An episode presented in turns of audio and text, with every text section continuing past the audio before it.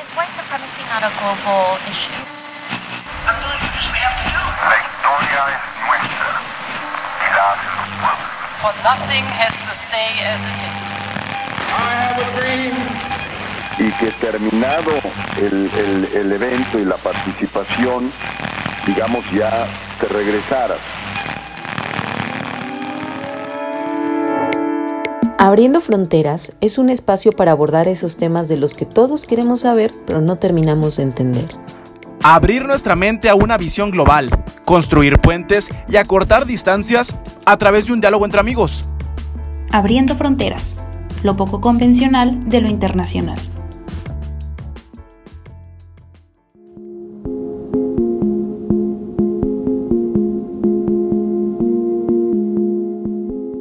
Bienvenidas y bienvenidos al primer programa de Abriendo Fronteras de este año 2021. Como siempre y con muchísimo gusto estoy con mis amigos, mis colegas y en su momento compañeros de la carrera, Rosy Mercado, Gerardo Guillén. ¿Cómo han estado? Hace muchísimo ya que no platicamos, que no nos metemos en estos temas internacionales. ¿Cómo les ha ido?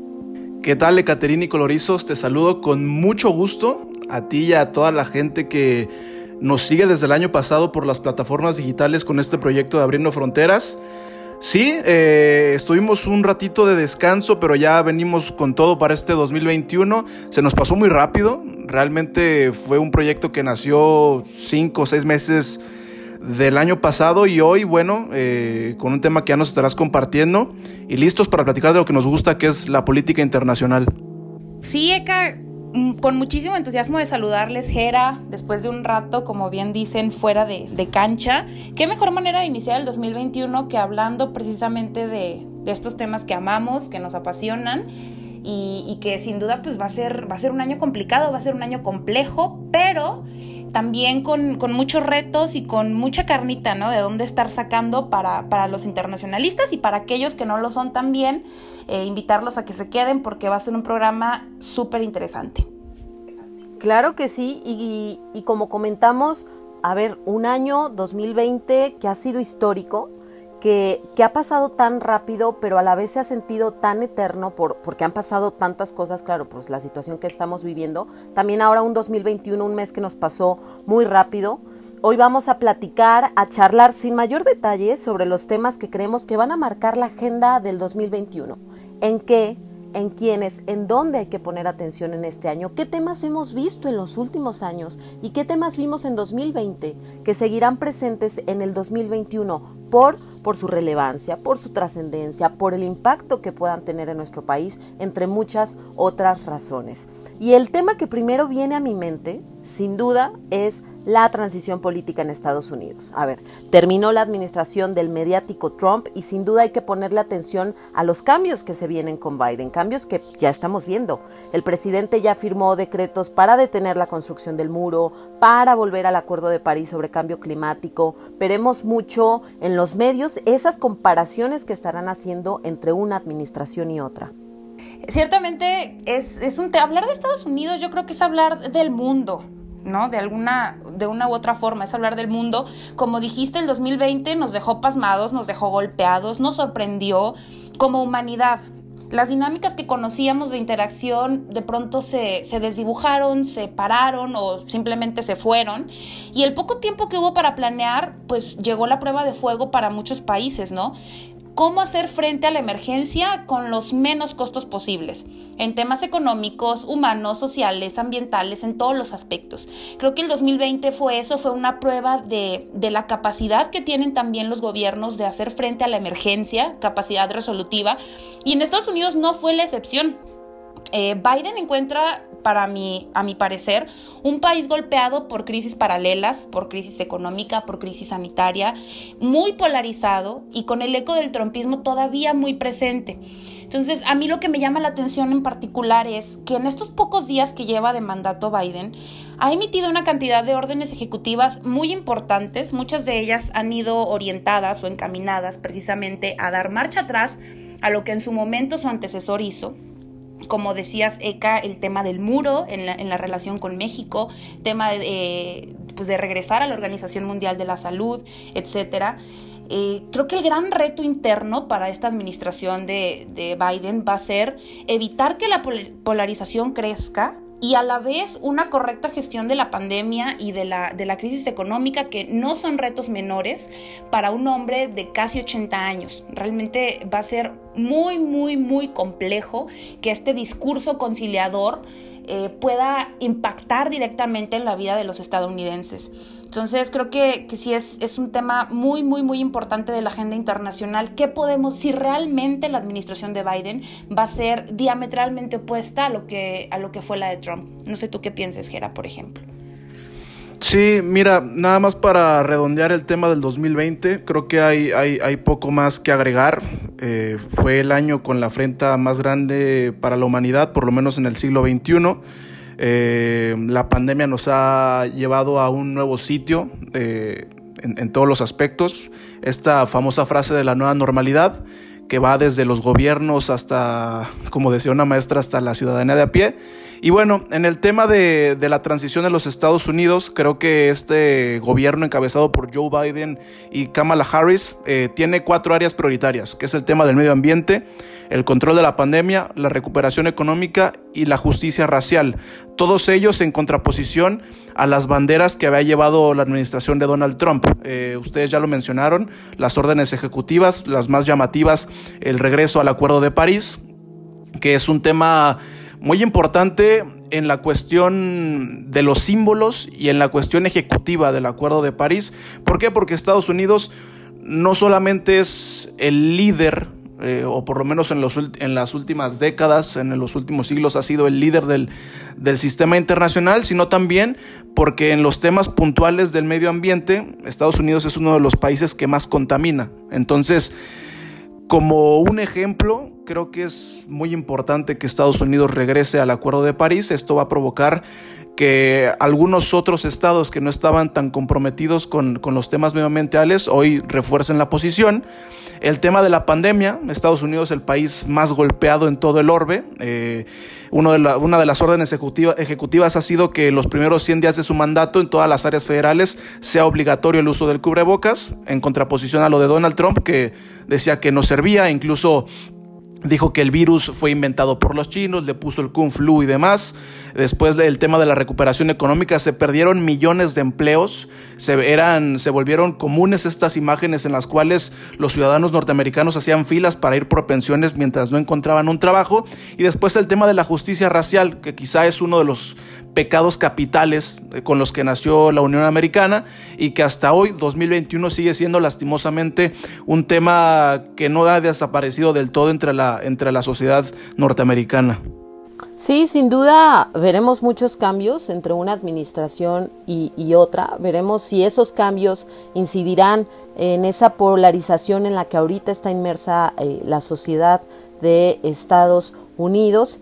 Y bueno, comentarles que que pues para, para abordar cada uno de los temas que, que, traemos el día de hoy, temas a los que habrá que ponerles atención en este año, pues ¿qué les parece si nos vamos por, por zonas, por regiones del mundo? Es decir, a ver, acontecimientos internacionales hay a diario y en todos lados. Tratamos en esta ocasión de resumirlos, eh, de, de acotar los temas. Y ahora sí que vámonos a América Latina, que yo empezaría por eh, este año debemos de ponerle especial atención a la militarización en la frontera de Perú y Ecuador para contener las oleadas migratorias que hay en la región, claro, por las situaciones internas de los países de la zona, pero habrá que eh, ponerle especial atención, sobre todo por la situación de derechos humanos y de la violación que se pueda dar eh, eh, en este sentido. ¿Ustedes qué opinan? En América Latina, ¿a qué hay que prestarle atención? Bueno, yo creo que en América Latina sí se va a reconfigurar el escenario político, se va a reconfigurar el escenario a raíz de la crisis económica, como en prácticamente todos los rincones del mundo. A mí lo que especialmente me llama la atención en esta región del mundo, me voy a ir un poquito más al sur, a Sudamérica, a Chile, porque va a ser un año particularmente importante para este país. Este 2021 se va a, pues, a elegir la Asamblea Constituyente de Chile. Ustedes recordarán el año pasado eh, precisamente este país fue noticia internacional por el hecho de pues, el estallido de las protestas eh, que a principios de 2020 forza al gobierno a pues a plantear una nueva constitución, ¿no? Que recogiera derechos sociales, eh, un nuevo rol del Estado, reconocimiento de derechos de los indígenas, etcétera, y dejando atrás un poquito esa pues esa nota que tenía todavía la constitución del gobierno de Pinochet. Entonces, este año se va a crear esa asamblea constituyente que redacte, que confeccione la nueva constitución y pues esto para los chilenos va a ser un acontecimiento sin duda de gran relevancia marca un antes y un después legalmente, jurídicamente, esa es la esperanza que hay. Y bueno, se acompaña también de un año de, elecciones igualmente en este país. Entonces, a mí me, llama la atención porque el caso de Chile es algo que, ha marcado como mucho precedente. El tema de las protestas en las calles es, es de cierta forma un retrato de cómo la sociedad ahorita pues realmente, o antes, quizá vamos a dividirlo antes de la pandemia, de que se, se pues se impidieran los contactos sociales, ¿no? Pero como antes de esto la sociedad chilena pulsaba y era una sociedad que gritaba y el movimiento feminista también en ese país fue muy reconocido, entonces por eso yo quisiera empezar con, con este país y, y, con las elecciones que, que, va a ser un tema que hay que seguir sin duda.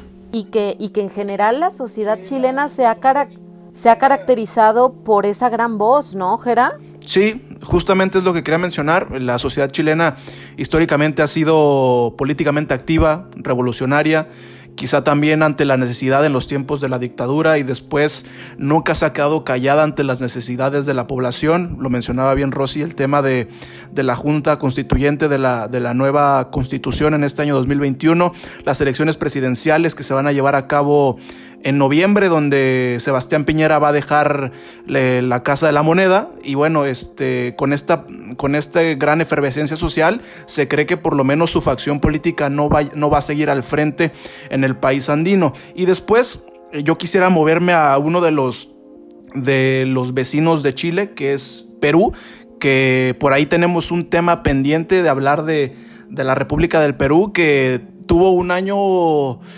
muy caótico en el 2020 con esta crisis política. Han tenido cuatro presidentes en cuatro años y, y, en este 2021 tendrán otra vez elecciones presidenciales. Simplemente un pequeño recorrido con lo que ha pasado en Perú. Eh, Pedro Pablo Kuczynski se fue en 2018, después entra Martín Vizcarra, lo destituyen en 2020, después entra otro presidente que duró solo cinco días y hoy tenemos al presidente Francisco Sagasti y el 11 de abril pues habrá elecciones en Perú para ver si por fin se puede dar una estabilidad política en Perú. Y también digo, otro tema que vimos muy presente en los últimos meses, el tema del aborto en América Latina. ¿Y por qué lo tomo? Porque vimos en Argentina eh, las oleadas, las manifestaciones eh, de miles y miles de mujeres y bueno, también eh, hombres. El Senado en Argentina aprobó esta iniciativa para el aborto, pero pues vemos cómo este tema cada vez está más latente en algunos países. Por ejemplo, Honduras. Honduras se pronunció el gobierno fuertemente y dijo, ¿saben qué? Aquí el aborto está prohibido. Entonces vamos a ver con el ejemplo de Argentina cómo empieza a moverse el debate en torno a eh, el tema que es el aborto. Y bueno, pasando, no sé, Rosy, Gerardo, en América Latina, algún otro tema, ya vimos Chile, Perú, algo más. Sí, mira, en, Platicábamos un poquito de las elecciones en Chile y en Perú. También hay que mencionar que en otro país sudamericano que habrá elecciones en este 2021 será en Ecuador, 7 de febrero. Eh, actualmente el presidente es Lenin Moreno. Están convocados 13 millones de ecuatorianos a, las urnas eh, eh, en febrero. Hay que mencionar rápidamente que en Ecuador el voto es obligatorio entre los 18 y los 65 años, pero como la gente está muy decepcionada por, por la mala gestión de la pandemia y por cómo les ha golpeado en el tema económico, se espera que haya mucho voto nulo y blanco.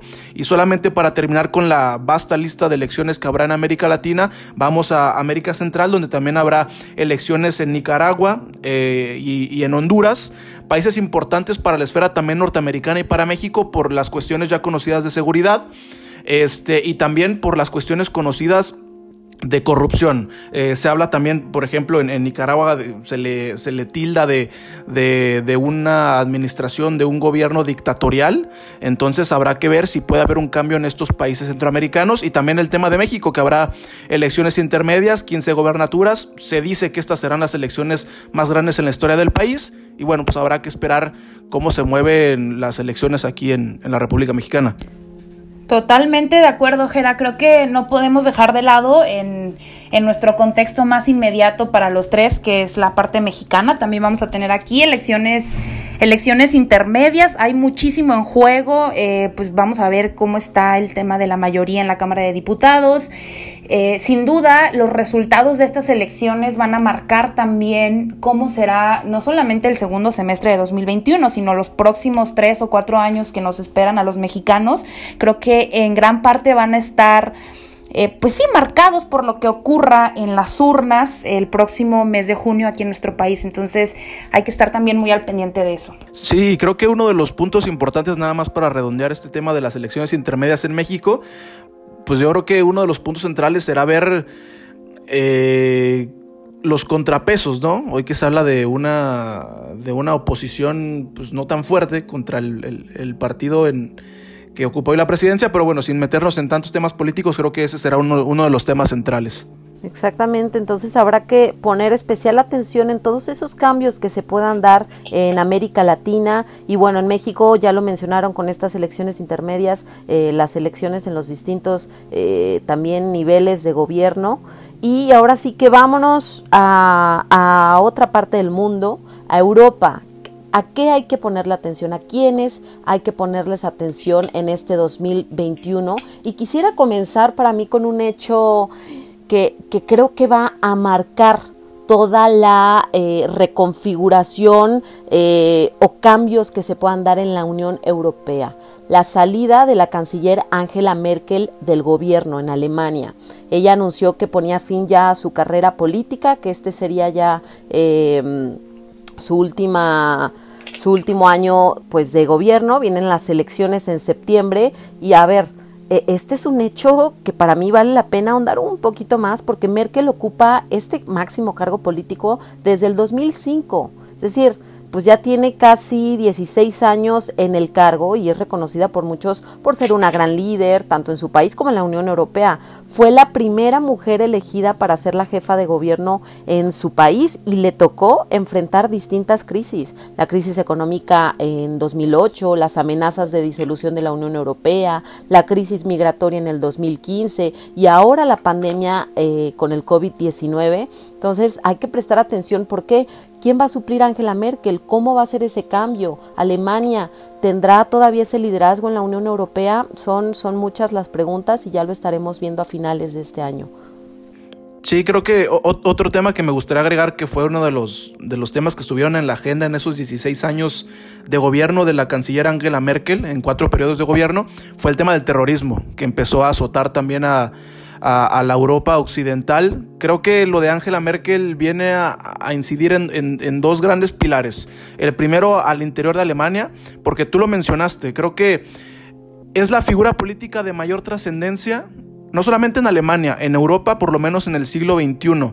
Eh, y que hoy vamos a ver si Alemania puede encontrar una figura medianamente similar en temas de liderazgo, porque también hay que, hay que empezar a, mencionar que al interior de Alemania también están, se están haciendo fuertes estas agrupaciones políticas nacionalistas y de ultraderecha. Entonces vamos a ver si también el poder no puede caer en, uno de esos grupos políticos. Y el segundo gran pilar es el tema de la Unión Europea, porque en todo este contexto de pandemia, de que Angela Merkel y Alemania se han convertido en los grandes líderes de la Unión Europea, también hay que mencionar que tienen como contexto el Brexit. Entonces creo que si había un momento delicado para la salida de la gran figura que es Angela Merkel, es este, cuando ya se está confirmando el Brexit y que se está reconfigurando el mapa político de Europa. Exactamente como bien lo dicen, creo que ya abordaron muy bien la importancia de Angela Merkel al frente de, Alemania, del gobierno de, Alemania.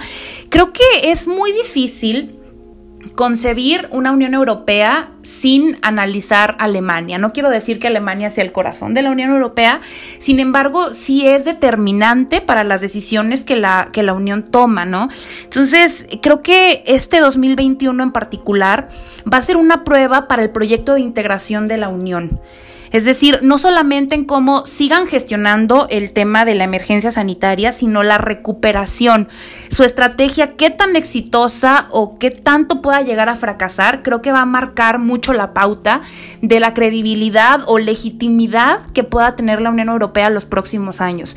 Si la pandemia ha sido una prueba para todo el mundo, para un proyecto de integración como la Unión Europea, creo que lo es muchísimo más porque eh, va a enfrentar, como bien dicen, este tema de eh, que en octubre los alemanes acudirán a las urnas y que Angela Merkel anuncia que, se retira. Enfrenta también eh, pues, la salida del Reino Unido. El gobierno de Boris Johnson va a enfrentar esta, esta faceta o esta fase con un Reino Unido dividido, un Reino Unido golpeado por, por, la, por, la misma, por el mismo virus y por la crisis económica.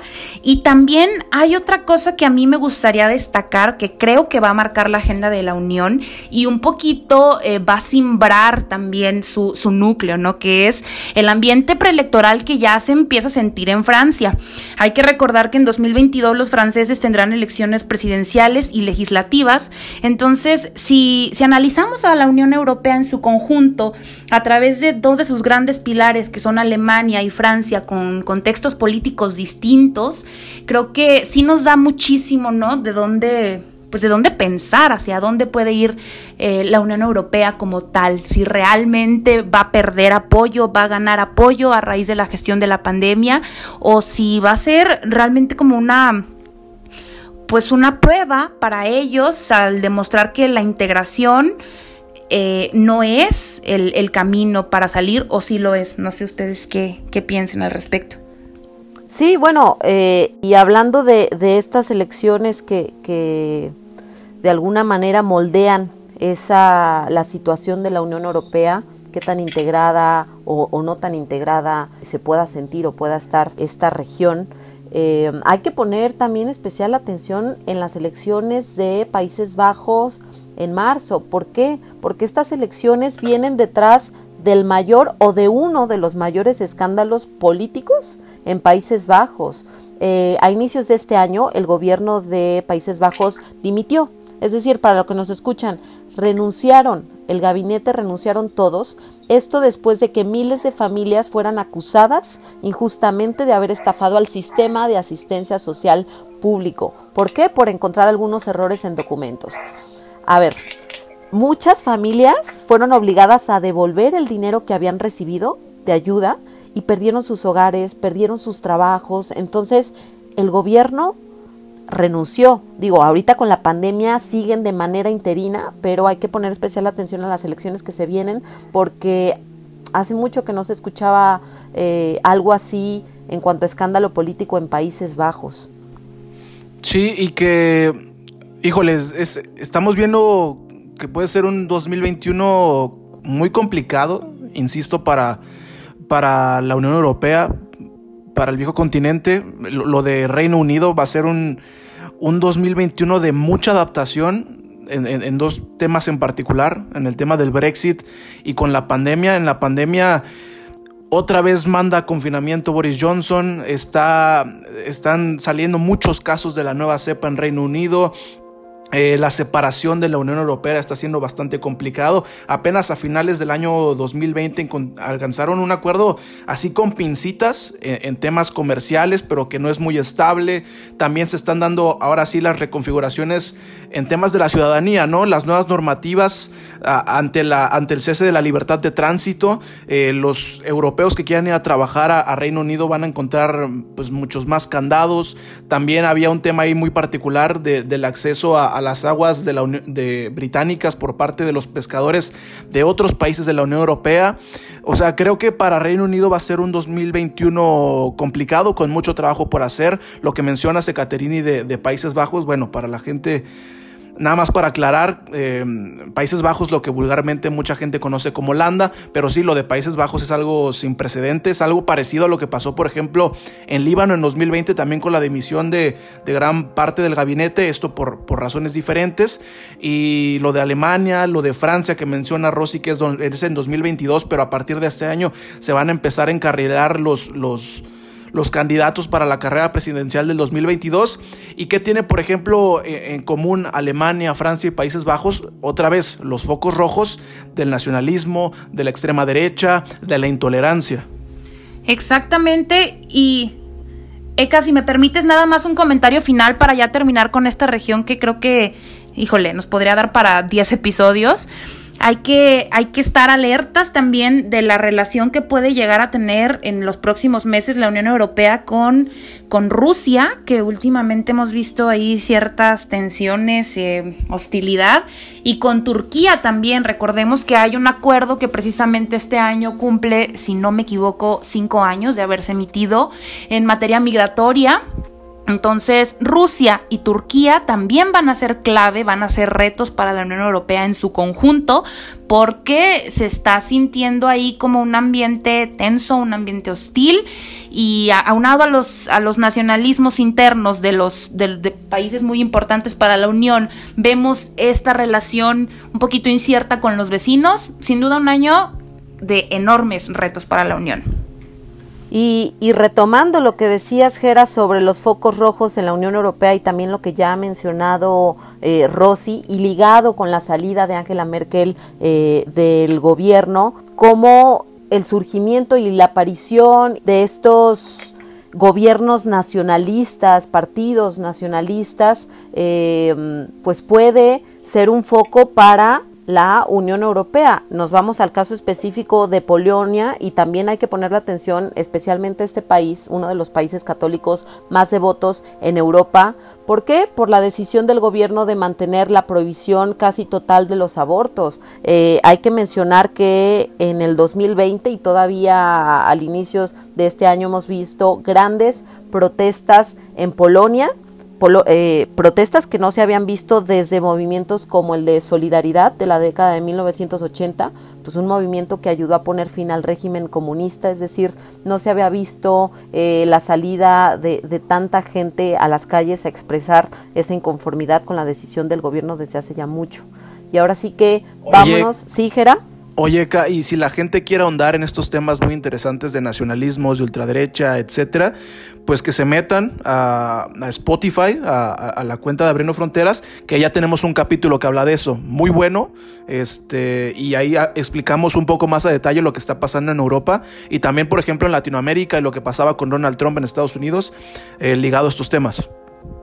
Claro que sí, qué bueno que lo recuerdas, vayan, revísenlo, ahí profundizamos mucho más en el concepto que es nacionalismo, de qué otras formas se le llama y bueno, continuando con nuestro tema del día de hoy, haciendo una recapitulación, hablamos de la importancia, claro, que tiene Estados Unidos y de lo que vamos a estar tal vez viendo en los medios, ¿no? Esas comparaciones con la administración Trump, administraciones pues muy eh, que se contraponen. Eh, ya vimos en América Latina los cambios que puede llegar a haber, eh, elecciones en las que hay que poner atención, en Europa eh, todos estos cambios de los que estamos hablando, focos rojos para la Unión Europea.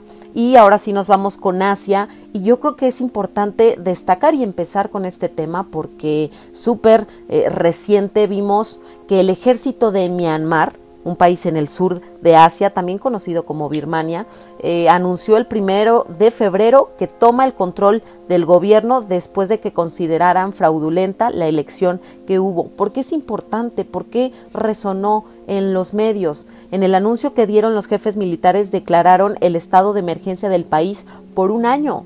Detuvieron a la líder del partido gobernante y en general del país, Aung San Suu Kyi, perdónenme la pronunciación, detuvieron también al presidente Win Mint y a otros líderes. A ver, ¿por qué es importante? Y solo voy a detallar un poco más.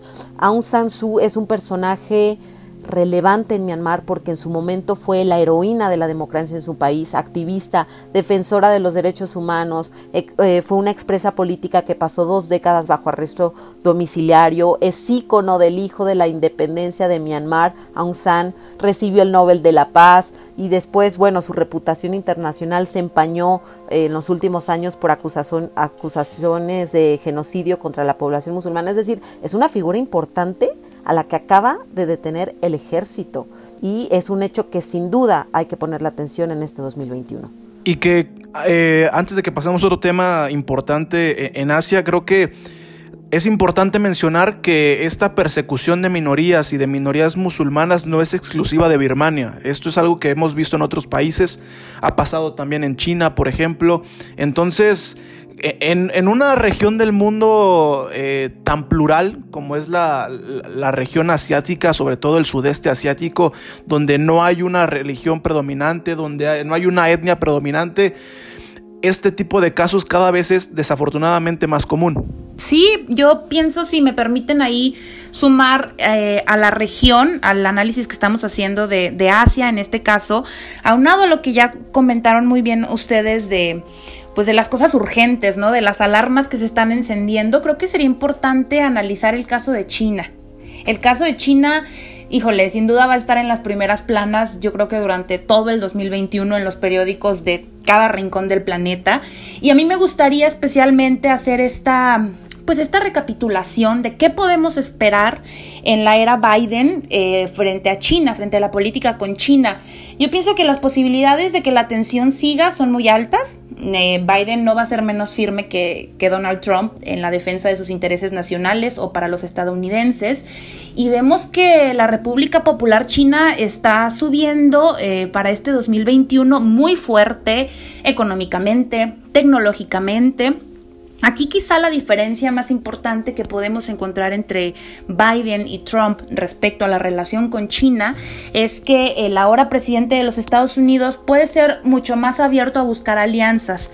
Recordemos que él expresó su voluntad de que Estados Unidos ingrese al Tratado Integral y Progresista de Asociación Transpacífico, el, el TIPAT, y este tipo de, de acuerdos o de ingreso de Estados Unidos acuerdos, pues van a hacer que de cierta, de cierta forma el multilateralismo haga eh, pues una especie de, de, aliado para Biden en este pues en este enfrentamiento que tiene o esta carrera que hay ya con la República Popular por no por el dominio del mundo, simplemente en muchos aspectos están ahí muy a la par y y el sistema internacional está muy muy atento con los ojos muy abiertos a cómo se comportan estos dos gigantes.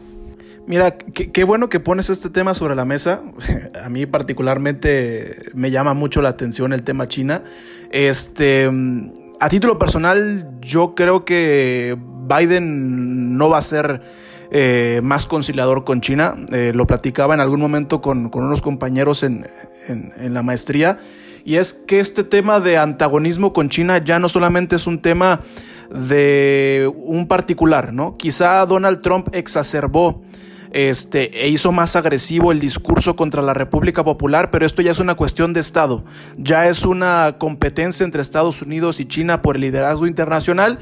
Si bien hoy Estados Unidos sigue siendo la mayor potencia militar del mundo, China eh, esto difiere en cuanto a, las, estadísticas, a, los indicadores, etcétera, ¿no? Algunos dicen que China ya sobrepasó en, como potencia económica a Estados Unidos, pero si esto no ha pasado, va a pasar en el corto plazo. China se va a convertir en la mayor potencia económica del mundo y esto conlleva también otras potestades para China como ya un actor preponderante del escenario internacional, pero sí creo que no va a haber una posición más conciliadora de Joe Biden, este, también en, el plano asiático, bueno, Estados Unidos es el, mayor aliado de seguridad para, para, la gran mayoría de las naciones asiáticas, pero por otro lado China es el mayor aliado comercial, entonces las, las potencias medias del continente asiático pues están entre, las, entre la espada y la pared. Pero bueno, creo que esto nos daría para otro capítulo que en algún momento tendremos que tocar porque es un tema muy importante. Y Rosy, Ekaterini, si me lo permiten, ya que estamos con China, me gustaría mencionar que otro suceso importante en este 2021 ligado a la República Popular es que a mediados del año se, van a, se va a conmemorar, a conmemorar el primer centenario de la fundación del Partido Comunista Chino.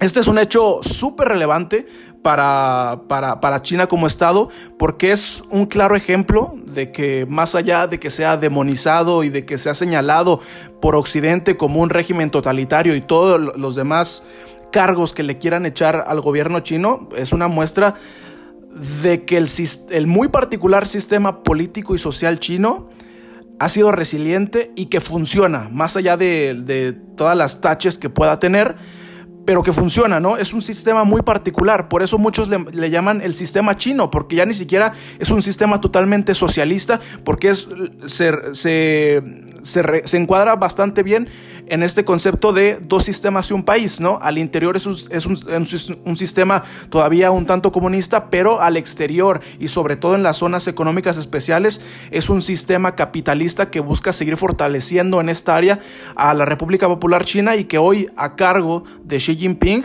pues bueno, es muy importante para este proyecto del sueño chino que tiene el propio Xi para la República Popular. Y para todos los que nos escuchan, nada más aquí una, un breve comercial. También eh, tenemos un capítulo sobre eh, la relación entre China y Hong Kong. Hablamos un poco sobre, sobre China. Habrá ya que detallar en algún momento, hacer otro capítulo para hablarles y profundizar en lo que han comentado Rosy y Jera sobre, sobre el partido. Y bueno, seguimos aquí en, en Asia. ¿Qué otros temas hay que, hay, hay que ponerles atención en 2021, Rosy? Sí, obviamente eso es algo que, que es el, el, gran elefante blanco, ¿no? En la habitación, que a veces no se habla o a veces se habla de más. Pero me voy a ir a un tanto, un tema más allá de Asia, que creo que es algo que no tiene fronteras. Es un tema global y es el cambio climático. No sé ustedes cómo lo perciban, pero eh, creo que 2021 va a ser un año particularmente importante para ver qué tan verde puede ser la recuperación económica, ¿no? Si estos primeros pasos que está dando el mundo hacia, pues hacia la salida, de esto que, nos ha golpeado como humanidad, ¿qué tan verde puede ser? Hay que, hay que recalcar que en este 2021, en particularmente en noviembre, en Glasgow, en Escocia, se va a llevar a cabo la COP26, que no es otra cosa que la conferencia de las partes.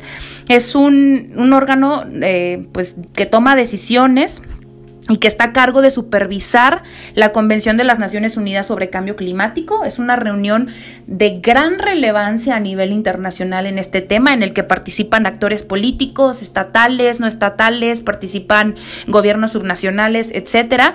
Entonces, creo que hay que hay que poner atención a qué va a pasar en esa conferencia de las partes hacia finales de año, si realmente será posible una recuperación un poco más verde, porque creo que eh, hay algo que estamos, o que yo al menos no he encontrado en, en, una gran cantidad de medios de comunicación y es el costo ambiental que ha tenido la pandemia, o sea, la cantidad de plástico, de desechos sanitarios propios de, de la atención al virus, es algo que, que, está golpeando fuertísimo al planeta entero y que va a ser un tema que una vez que la emergencia pase, esperemos sea pronto, va a surgir con muchísimo peso y, pues sí, el tema del reciclaje, la reutilización, todos estos aspectos que quizá ahorita por, por la atención al coronavirus se habían pues no totalmente olvidado, pero sí se habían pausado algunas de, de estas acciones, tendrán que volver, tendrán que volver y con muchísima mayor fuerza que antes, pienso yo. Y sabes que también ligándolo a Asia y China, si me permites, Gera, rápidamente, eh, aunado a esto que, que, bien menciona Rosy sobre el cambio climático y a lo que hablábamos de Asia y el papel y la presencia de China en el sistema internacional, eh, un anuncio que dejó atónitos a muchos fue eh, el anuncio del presidente de China, de Xi Jinping, en la Asamblea General de la ONU, de los planes que tiene China para convertirse en neutral en emisiones de carbono para 2060. Estamos hablando de un anuncio realizado por uno de los países más contaminantes del mundo, responsable casi del 28% de estas emisiones mundiales. Ese, ese dato es súper importante porque también va de la mano con lo que platicábamos de Estados Unidos al inicio del programa, ¿no? Cómo son estas visiones contrapuestas, ¿no? Por lo menos cuando Donald Trump seguía en, la Casa Blanca, ¿no? Eh, China por muchos años ha sido justamente uno de los mayores contaminantes del mundo junto a Estados Unidos, junto a Francia, junto a las grandes naciones industrializadas. Y también por mucho tiempo fue señalado de ser un país que no estaba comprometido con la lucha contra el cambio climático. Hoy que se busca este nuevo papel de líder internacional, pues están tomando otras medidas y es, importante que a esto este, se le una el regreso de, de, Estados Unidos. Y simplemente para completar lo que mencionaba Rosy de esta COP que se va a llevar a cabo en Glasgow, en Escocia, en noviembre, hay que mencionar que es de vital importancia porque primero el año pasado no se llevó a cabo esta COP en el 2020 que también tenía se iba a llevar a cabo en Glasgow y también es importante porque el Acuerdo de París alcanzado en 2015 que es el mayor hito en la, en la, en la lucha contra el cambio climático había establecido que cada cinco años se tiene que hacer una revisión de qué tantos avances han conseguido los países, ¿no? El año anterior no se pudo llevar a cabo esta COP, entonces ahora en 2021 vamos a ver qué tan comprometidos y qué tanto han avanzado las grandes potencias en esta COP. Y también ahorita que seguimos en Asia y que seguimos con China, también en mayo, justamente la República Popular va a ser casa de, la, de otra COP, esta no en la lucha contra el cambio climático, sino en la lucha por la preservación de la, biodiversidad. Se va a llevar a cabo la COP número 15 eh, entre el 17 y el 30 de baño en China y es básicamente como lo comentaba Rosy, este, un órgano similar, pero en temas de biodiversidad. Muy bien, y ahora sí que hemos visto ya distintos temas a los que hay que ponerles atención. Ahora sí, vámonos con las conclusiones. Eh, Gerardo, Rosy, cerrando, ¿cuáles son sus puntos? Oye, Eka, este, no sé eh, si, si podemos darle rápido antes de entrar a las conclusiones. También un tema que quizá no es tan estricto como los que hemos estado tocando, pero que es un tema que atañe a toda la sociedad internacional, es el de los Juegos Olímpicos, que se tendrían que llevar a cabo también el año pasado, en 2020, en Tokio, Japón, como, muchas, como muchos otros grandes eventos se pospusieron para este año. Y el tema es que siguen en vilo, ¿no? Eh, con este nuevo, con el, resurgir de, nuevas cepas y terceras y cuartas oleadas pues están en vilo y es un tema importante porque Tokio peleó por muchos años por esta candidatura. En caso de que sean cancelados definitivamente sería la primera edición que no se lleve a cabo que no sea en un año de guerra mundial. Entonces por eso es bastante importante. ¿Algún otro, Rosy, tienes algún otro tema? Jera. Así es, Gera, como mencionas, los Juegos Olímpicos van a ser un, tema muy importante en este año. Ekaterini, y si me permites, aquí me voy a, revelar un tantitito de las conclusiones que ya me estás pidiendo para decirle a nuestra audiencia. Adelante, adelante, Rosy. Rapidísimo, así, pero de verdad, en dos segundos, no, no van a ser dos segundos, pero rapidísimo. ¿Cuáles son los eventos o los hechos que deben de marcar desde ya en su calendario para 2021? 7 de febrero, elecciones en Ecuador. 8 de febrero, elecciones en Somalia. Entre marzo y abril todavía está por definirse la fecha. Se va a llevar a cabo, la cumbre de la OTAN después de la era de Trump. Y pues vamos a ver qué, acuerdos hay en, con Irán, con el acuerdo de Irán y las diferentes cuestiones de seguridad que están sobre la mesa. Del 18 al 21 de mayo vamos a tener el foro de Davos eh, que es una de las reuniones más importantes de líderes políticos, empresariales, sociales, etcétera. Este año se va a llamar el Gran Reinicio y pues precisamente por eso, ¿no? Porque se va a tocar cómo se va a reacomodar el planeta después de la crisis. El 18 de junio, por favor, este sí márquenlo con rojo subrayado, negritas, Arial 30, las elecciones de Irán. Creo que quizá más adelante nos va a dar eh, la vida para hacer un episodio de esto, porque este suceso va a moldear la agenda política en la región y también, de cierta forma, la tónica de las relaciones de Irán con Occidente. también vamos a tener, pues como ya dijo Jera, entre julio y agosto, si todo va bien, los Juegos Olímpicos en Tokio. Y lo último que voy a recalcar es en julio también el foro de diálogo de alto nivel de las Naciones Unidas sobre desarrollo sostenible para ver cómo vamos con los objetivos de desarrollo sostenible. Y bueno, lo que ya dijimos, ¿no? La conferencia de las partes para noviembre, que sin duda eh, de vital importancia. Ahora sí, Eka, si me permites, Yo- eh, rápidamente, ¿sí? Yo también me voy a revelar poquito, golpe de estado contra el- eh, eh, la estructura de, de Caterini. El sistema Sí, sí, sí. coloriciano. Sí, rápidamente otros temas importantes. Este año habrá tres naciones que van a llevar misiones no tripuladas a sobrevolar eh, alrededor de- del planeta de Marte. Una misión privada de la mano de la NASA por parte de los Estados Unidos. China va a mandar otra misión y también se tiene contemplado que Emiratos Árabes Unidos se convierta en la primera nación árabe que lleve una misión cercana a Marte y algunas fechas pues un tanto importantes por el símbolo. Este año se cumplen ahora sí 200 años del bicentenario de la consumación de la independencia de nuestro país, de México, 20 años del episodio de las Torres Gemelas, increíble que ya han pasado 20 años, y también una década desde el asesinato de Osama Bin Laden. Bueno, gracias, gracias Rosy, gracias eh, Jera. Sí, ya escucharon a Rosy qué tenemos que tener presente para este 2021, qué eventos también a Jera. Eh, ¿Qué podemos ya cerrar, concluir con todo lo que hemos hablado el día de hoy? Sin duda hemos hablado de América Latina, de Asia, de Europa, eh, ya nos diste algunos otros temas, es decir, eh, los hechos, los acontecimientos internacionales no paran, son de todos los días, están en, eh, trascienden fronteras. Ahora sí que, ¿qué podemos concluir en, este programa de Perspectivas 2021? Ok, Eka, si me permites, ahora sí ya, totalmente eh, hacerte eh, segunda con este tema de la conclusión.